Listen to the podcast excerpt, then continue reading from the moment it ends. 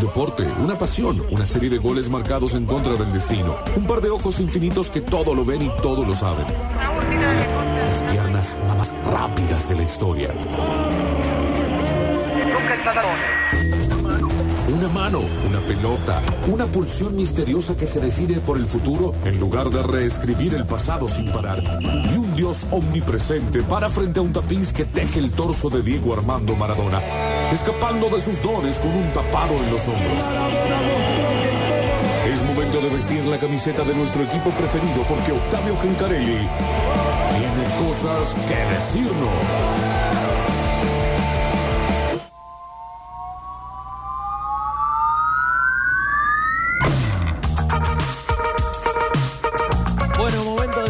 Hablar de la pelotita en Metrópolis. Estoy eh, terminando de acomodar eh, cámaras. Perdón, perdón, perdón, perdón por el eh, momento.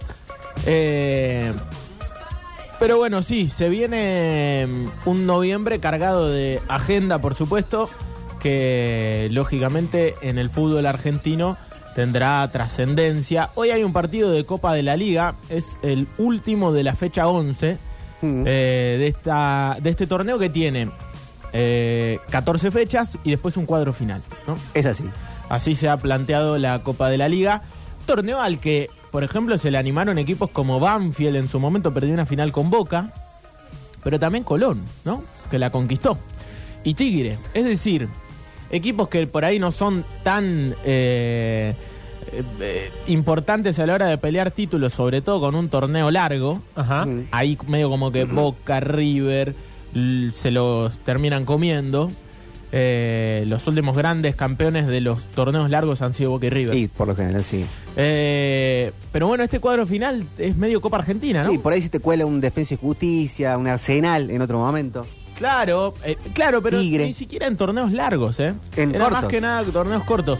Por eso insisto en, en esto de la Copa y sobre todo del cuadro final. ¿Por qué no? ¿No? Eh, pisar el acelerador para Belgrano, que se encuentra ahí arriba, para Godoy Cruz. Si Colón lo hizo, si Tigre lo hizo, A Godoy Cruz no le convendría a Talleres. a Godoy Cruz no le convendría. Por el eh, tema de la tabla anual. Claro, bueno, quedan tres fechas, digamos. Si Taller no se ayuda en tres fechas, Sí. eh, todo lo que, todo lo bien que hizo en la etapa anterior, eh, realmente uno, yo me acuerdo una vez le hice una nota a Kudelka, eh, eh, primeros años que yo estaba al aire en sucesos deportivos, y yo le hice un planteo parecido al que muchos hacen ahora, y le dije, Frank Darío, ¿cómo te FDK. va? eh, que tenía un trato especial con la prensa. Y yo le dije, ¿sería un fracaso para Talleres no clasificar a la Copa Libertadores?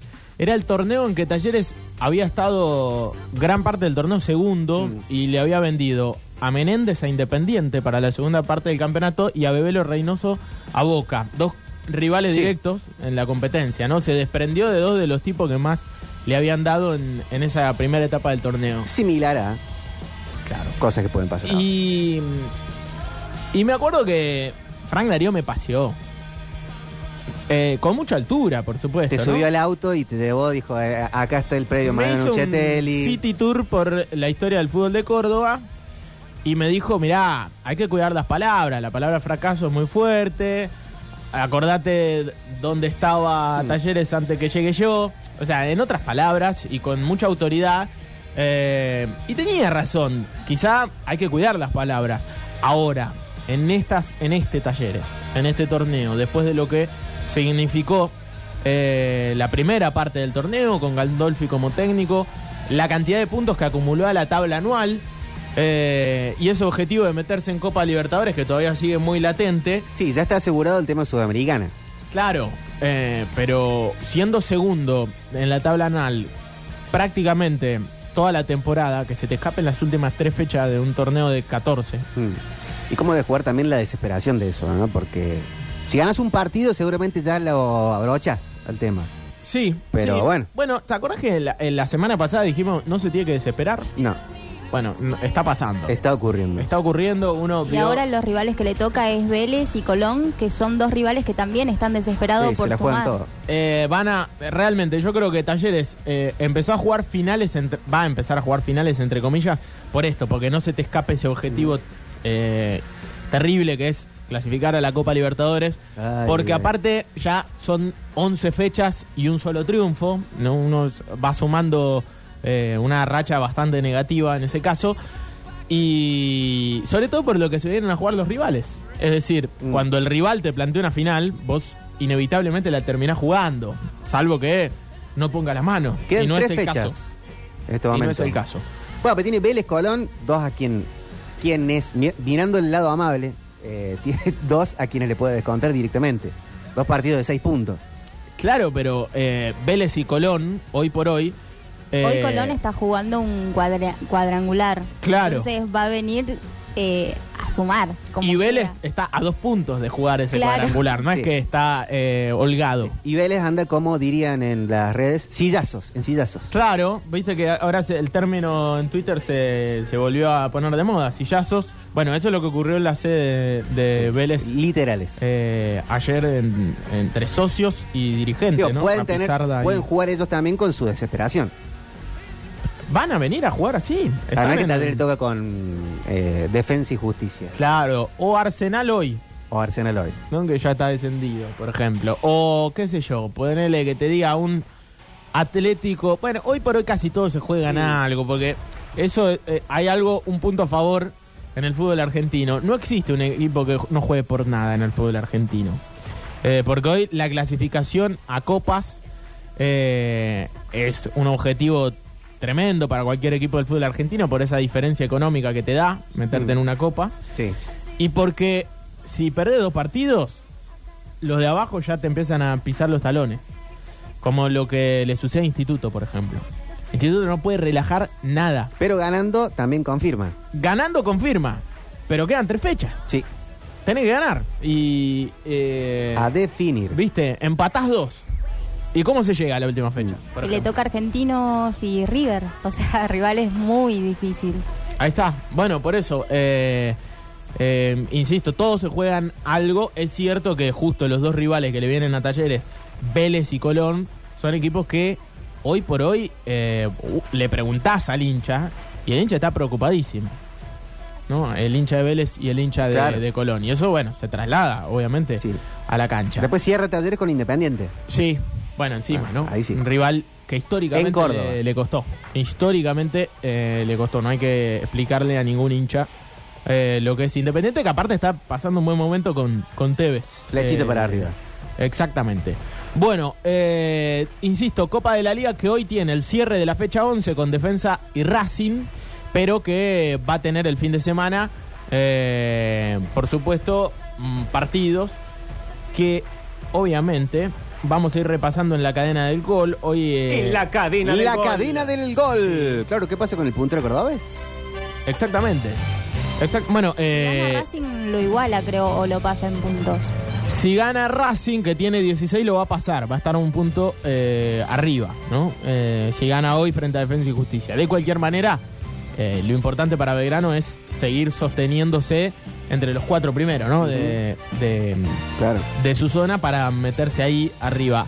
Ayer, eh, escándalo, Godoy Cruz Tigre. El gol del triunfo de Godoy Cruz fue anulado por Ah, una falta inexistente. Cuestión de árbitro. Oh, che. Inexistente. Así que para los eh, tus compatriotas mendocinos. Sí, Sí. no fue un buen momento. Bueno, el otro día tuvimos un buen momento con el ascenso. Claro, bueno, va, recupera una plaza. Muy bien. El más popular, dicen, aparte de la ciudad. Godoy Cruz no es el equipo más popular. Eh, el más Es popular es Independiente Independiente Rivadavia de Mendoza. Así que. Yo soy hincha de San Martín de Mendoza, pero bueno, tengo que reconocer. San Martín de Mendoza que tiene rojo y blanco. Rojo y blanco. Rojo y blanco. Bueno, eh, Argentino Juniors Instituto, lo que se viene en la cadena del gol. La sábado. cadena del gol. A las 14 el partido, a las 15, o mejor dicho, a las 14 la transmisión, a las 15. Luciano Bachilieri junto a Nico Estela para eh, partido que se jugará en el Diego Armando Maradona, allí en la Paternal. Bueno, eh, una final. Sí, tal cual. Domingo a las 15, pero a las 16, claro, el partido. Vélez Talleres en el José Amalfitani, uno de los estadios más lindos de la República Argentina, con Pablo Olivares, con Máximo Molina, con Tommy Cepeda. Crack, ídolo. Y los eh, estudios centrales de Juan Manuel Espontón. El lunes la actividad continuará con el que hoy por hoy es el puntero cordobés. Hay que esperar a Racing, por supuesto. 19.30, la transmisión para las 21 del partido desde Alberdi. Dari Ludueña, Maxi Molina, eh, Dani Barceló y Nacho Ben para el partido que se jugará entre Belgrano y Tigre a las 21 horas. Eh, por supuesto, se empieza a sospechar de Tigre después de lo que sucedió ayer. ¿no? La política involucrada también. Ya asumió Sergio Tomás. Eh, claro, viste, se empieza. Pero él tiene que pensar que tiene que buscar voto en Córdoba, Octa. No, no. Y bueno, Por supuesto, pero aparte, ¿qué, qué grado de injerencia eh, uno no puede hacer eh, los ojos hacia el costado? ¿Qué grado de injerencia tendrá todavía Sergio Massa? Yo creo que muy alto, ¿eh? Aclaro. Sí, sí. Eh, en el día a día de eh, Tigre, su gestión en Tigre fue lo llevó a jugar final de Sudamericana, aquella vez del escándalo en, en San Pablo. Eh, pero sí, sí, sí, se empezó, se empezó a jugar políticamente con esto. A, a eso quiero llegar. Ayer, por ejemplo, eh, el muchacho Martín Lieberman, el Colorado. exactamente, eh, que nunca habla de política, se le Sí. empe- empezó a hablar de política. Bueno, son cosas que pasan. Eh, así que, bueno, nada. Por supuesto, eh, tiempo de elecciones en la República Argentina y esto se traslada a la actividad popular y política que significa el fútbol. Bueno, eh, San Lorenzo Boca eh, va a ser recién el miércoles 8 de, de noviembre. Claro, falta bastante para eso, porque a Boca se le viene antes la final de la Copa Libertadores de así. El próximo sábado eh, en el Maracaná de Río de Janeiro con un ida y vuelta que ya empezó a, a tomar un calor de Está un- picante el tema. de un partido histórico, ¿no? Eh, como siempre, es una final de Copa. Libertadores, no hace falta explicarle a nadie. Pero aparte con dos equipos muy populares, representantes de los dos países más importantes a nivel futbolístico de, de esta región. Entonces es una final de Libertadores que, por supuesto, tiene su atractivo. Se escuchó, o lo escuchaba Tommy Cepeda hace un rato, hablar sobre lo que dijo el alcalde de Río de Janeiro. El alcalde de Río de Janeiro eh, no es el mismo, claro, pero habló en el previa al Maracanazo, el discurso del alcalde de Río de Janeiro En el 50. en el 50 eh, es terrible y parece que no han aprendido nada en Río de Janeiro. Eh, porque habló también desde Un gane o mueran.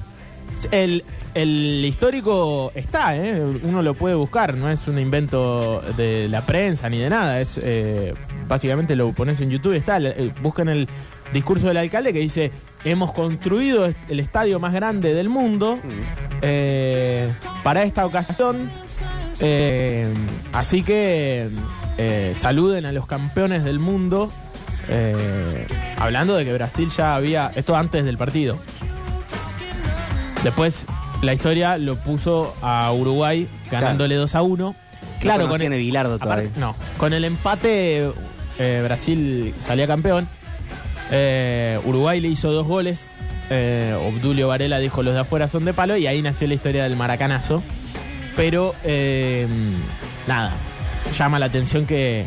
Pa, no tanto, ¿no? También el fútbol es así, pero el alcalde de Río de Janeiro habló en las últimas horas, también habló Romario, eh, lo, lo contábamos ayer, y ya el duelo de Copa de Libertadores a nivel poético, a nivel cultural, eh, ya empieza a tener eh, un aporte lindo, ¿no? Eh, en cuanto a la, a la coyuntura. Aparte se habla de que van a ir 150.000 hinchas de boca a Río de Janeiro. Eh, Sí, lo ya, cual- ya hay, ya hay gente. ya hay muchísimos eh, y eh, por supuesto es un dato que a mí como futbolero no me sorprende para nada, ¿no? Cualquier equipo argentino que juega una final de este estilo eh, lo hace. Bueno, Boca es probablemente uno de los dos equipos más populares del país y lo va a hacer. Lo va a hacer, va a llevar 150 mil. Esperemos que no pase nada, ¿no? Porque sabemos que eh, nada, hay que estar preparado estructuralmente para recibir tanta gente. Sí, uno piensa que lo están. Sí, obvio, fueron organizadores de un No le- mundial no le espectacular. faltan competencias. Brasil fue organizador del quizá uno de los mejores mundiales eh, de los últimos tiempos, ¿no? O sea, los argentinos lo recordamos como el mundial que perdimos en la final contra Alemania, pero Eh, pues llegamos a la final. fue un mundial espectacular, eh, el último mundial de Brasil. Me atrevería a decir que mejor que el de Rusia y mejor que el de Qatar en cuanto a la organización. Así que eh, sí, sí, sí, eh, ojalá que esté todo dado para que no pase nada. Bueno, habló, ¿saben quién habló? Who? Eh, el muchacho Pinilla, Ah, chileno. chileno. Un hermano chileno. Quiero que lo escuchen porque habló sobre Dibu Martínez, sobre Messi y sobre los balones de oro. Va, el balón de oro y el premio mejor arquero del mundo que le otorgaron también a Dibu Martínez en la última. eh, en este último fin de semana. Ah, no, el lunes fue. Sí. El lunes, principio de semana, allí en París, en la entrega de- del balón de oro. Escuchemos a el chileno Pinilla. 9 de la selección de Chile. Eh, Mundial 2014, 2014. en Brasil. sí. A ver. tú te ganas el balón de oro jugando en la MLS, quiere decir que estamos todos locos. O que la MLS O que la MLS se, se transformó en la- una potencia mundial en cuanto a lo deportivo. Está bien, la importancia del mundial, fantástico. Pero en el global no me parece que haya sido el mejor. El que se lleva la Copa del Mundo va a ser el mejor. Esperemos que se repita a lo largo de los años. Nunca fue así en el caso de 2010 y eso va a quedar siempre manchado. ¿Están de acuerdo con lo de Diego Martínez? Lo de, es lo lo de mismo. Diego Martínez rosa lo ridículo. ¿Para qué estamos con es cosas? que Bueno, chicos.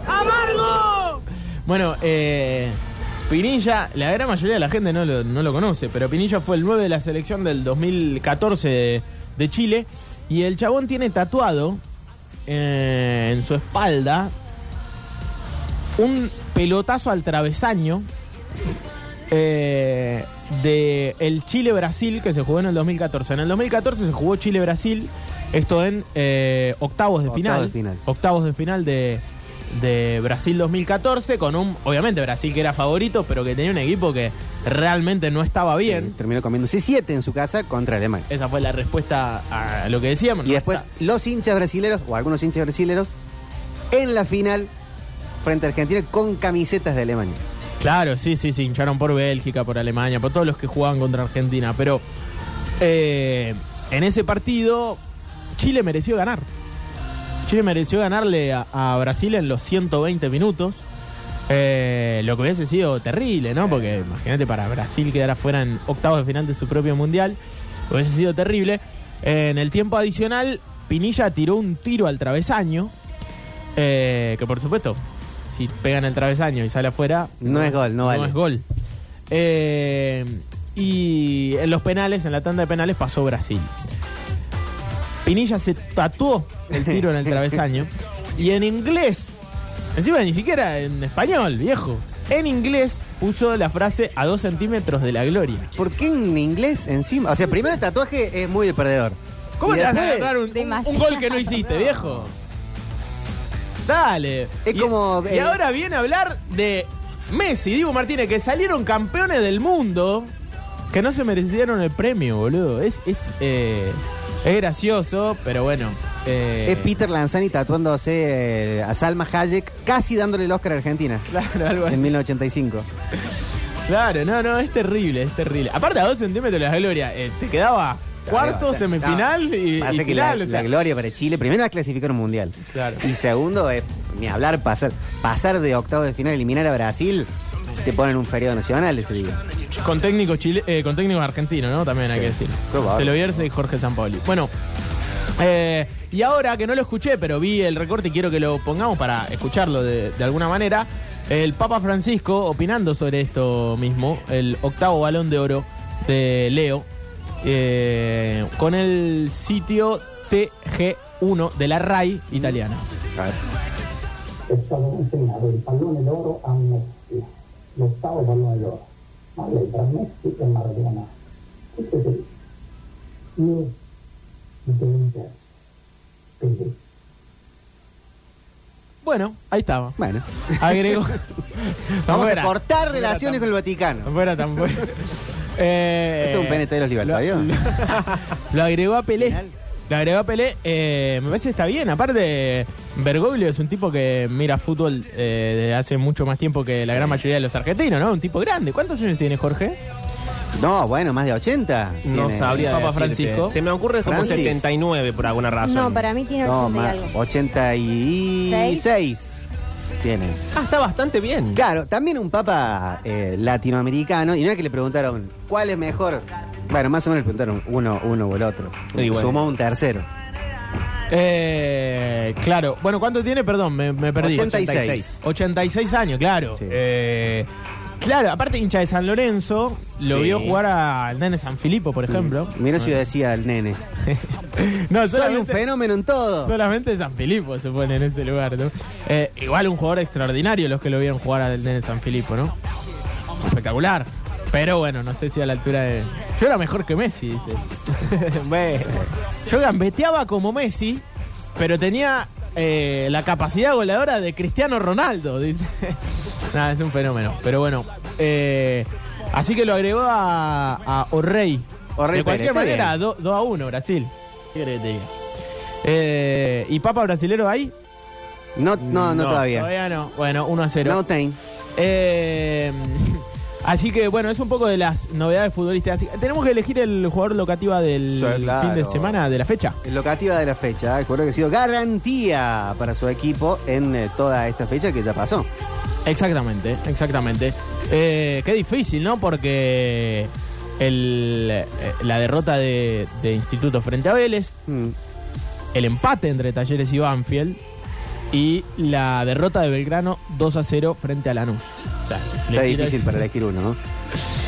O sea, el hincha de Racing que está escuchando di- dice, menos mal que no jugamos Sí. este fin de semana. Porque, eh, la ropa un poco a Herrera.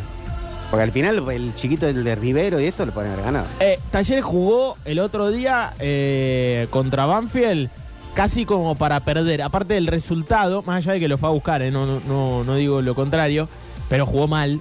Eh, puedo buscar menos que con Tucumán. Con Tucumán yo dije que acá mereció Claro, ganar claro. para mí, o, o mínimamente empatar. Eh, ahora frente a Banfield no, no, no jugó bien, está claro. eh, y la sensación post partido, uno escuchaba a los hinchas en, Uh, muy caliente en la todo. transmisión y también en, eh, bueno, en los recortes. 3-5-1, Uno tiró el carnet del hincha, pero un poco también. ¿Cuánto drama? viejo? Es un montón, ¿no? Es un montón. Bueno, pero la, la sensación era derrota, más allá de que fue empate frente Aparte, casi lo pierde. Bueno, ¿y por qué no lo perdió? Casi lo pierde por culpa de una casa pelota. Eh, ah, bueno, sí, eso es una reflexión. Para mí, Talleres, si hay un equipo eh, menotista en el fútbol argentino, inmemorablemente, es Talleres. Lo quiero decir ahora. ¿no? Pero Talleres también eh, inventó con el cacique Sí, el casi minuto en el fútbol. está bien con eh, Herrera. Eso no es tan menotista. Claro, pero eso es un técnico que viene, impone su forma de ser, su estilo de juego, oído. que- qué sé yo. Claro, ahora lo hacen todo, digamos. Pero eh, que le alcanza pelota. No, no se salvó ni le alcanza pelota. Que le alcanza pelota, le alcance a- al jugador de Banfield. No hay que Eh, caerle porque o es sea, solamente un niño, pero. No, Igual es obvio. cierto. pero sí hay que decirle. Pero escúchame, yo digo que eh, estoy hablando de la idiosincrasia del club. Ese alcanza pelota no tiene la culpa porque Talleres es así. Talleres juega un partido mejor que el rival y no se mete atrás, no va a cuidar el resultado porque no le sale. De hecho, el estigma del hincha de Talleres, vamos a hablar en serio, es aquella final contra Independiente. Sí. Donde todavía se sigue pensando, ¿por qué Paco Cabacés o el canchero o la persona que estaba en la boutique ese día no cortó la luz? Porque eso- Independiente era una- un equipo que le ganaba a cualquiera en- en- a nivel continental y te empató el partido. No es lo mismo esconder las pelotas. Esconder las pelotas, cagones de mierda, eh, Ángel Capa, que, Menotista. eh, que ir apurado a. Dame la pelota, te dice el rival, y ves que no tenés a nadie marcando y que, que, que se la mande sin mala intención, seguramente. Pero yo lo que digo, eh, lo que me refiero a menotista es el espíritu de juego. El hincha, el, el eh, insisto, el hincha de taller le gusta ganar jugando bien, ¿no? ¿Estamos de, de acuerdo ahí, en esa frase? Sí. Le, le interesa más ganar jugando bien que a otros equipos. Por lo general, sí. Que a otros equipos. Hay otros equipos que no le interesa ganar jugando bien, le interesa ganar, ¿no? Y está bien. Por lo general, sí. Estudiante de La Plata, por ejemplo, el equipo bilardista por excelencia. Bueno, lo que hizo el alcanza Boca, pelota. Talleres Belgrano. Claro, Siempre lo que hizo el alcanza pelotas eh, fue lo que hubiese hecho el. Voy a. Capaz que muchos se van a calentar. El 70% de los hinchas de talleres lo hubiesen hecho porque. ¿Sabes por qué? Porque. Cre- dale, jugá. Claro, jugá. Porque tenés fe que vos vas a. Sí, Porque, sí, sí. eh, porque lo ganás jugando En y eso porque estoy el de acuerdo. espíritu de juego es un poco eso de. de Pasa que por casi eso- sale muy mal. Claro, casi sale muy mal. Es por cierto lo supuesto, que decís. Por supuesto. Y muchas veces a Talleres le pasó en los últimos años de jugar partidos muy importantes, muy importantes. Y no los ha sabido cerrar, ¿no? Se, se encontraba en ventaja y no los supo cerrar. Va con el espíritu eh, y la idiosincrasia de cada equipo, pero lo quería decir después de este fin de semana. Digamos, puede seguir pasando eso. Ojalá que no, que los alcance pelotas tomen nota por lo menos para dársela más rápido solamente a, los tuyos. ¿Qué te arma de la defensa? No, te- no solo. Dos delanteros. Uno solo. Ay Dios, fue, fue extraordinario, eh, pero, pero bueno, lo quería decir, eso tiene que ver aparte con eh, la historia del fútbol argentino, eh, el, el acercamiento al menotismo. El mejor equipo de talleres de los años 70 tenía cinco jugadores convocados a la selección argentina por César Luis Menotti y el ayudante de el técnico de campeón del mundo era eh, Saporiti, Sí. el Bueno, y- Sapo, y y, el último- era el técnico de talleres, o sea, el, eh, hay una relación Sí. histórica. El último gol que hizo Talleres también fue por hacer rápido un lateral. Bueno, pero eso es eh, circunstancia del juego, está bien. No, pero también tenés O sea, atento no es un ni- alcanzapelotas que es juegue, juegue, Me juegue. acuerdo, Claro. River hace poco, no me acuerdo con quién, Claro, una gana chica. un partido por una alcanza pelotas Sí. que hizo exactamente lo mismo que hizo este con. Fue uno con famoso del Fue Chelsea. espectacular, eso Que fue después fue espectacular. Mourinho y le dio, no sé si le dio una, una medalla o, lo- o una camiseta. Sí, sí, sí, sí. Bueno, bueno. Mourinho es un técnico espectacular, ¿no? Que tiene todo ese tipo de, de cosas. Bueno, eh, Herrera entonces, el jugador locativa. Jugador locativa de la tarde de la fecha, fecha 11 del fútbol argentino. Sí, creo que está bien, creo que está bien. Si no, Lozada, ¿no? Eh, Sí. Sí, pero- Belgrano, sí, perdió, ¿no? Eh, esa es la diferencia entre la fecha de Talleres y, y de Belgrano. Eh, me parece que tiene sentido que se- en este caso sea, sea Guido Herrera, que además salió jugando en una acción eh, y posibilitó casi el- un gol de Talleres, Sí, ¿no? tal cual. Eh, hubiese sido medio gol de, Qué pegada de- tiene, ¿eh? espectacular. El mejor haciendo eso en el fútbol argentino. Carlos, tiro libre. Que si, si se pudiera agarrar el tiro libre y sacarlo así para arriba, olvídate que sería terrible, Sí. infalible. El jugador entonces locativa es Guido Herrera. Ya volvemos con más Metrópolis.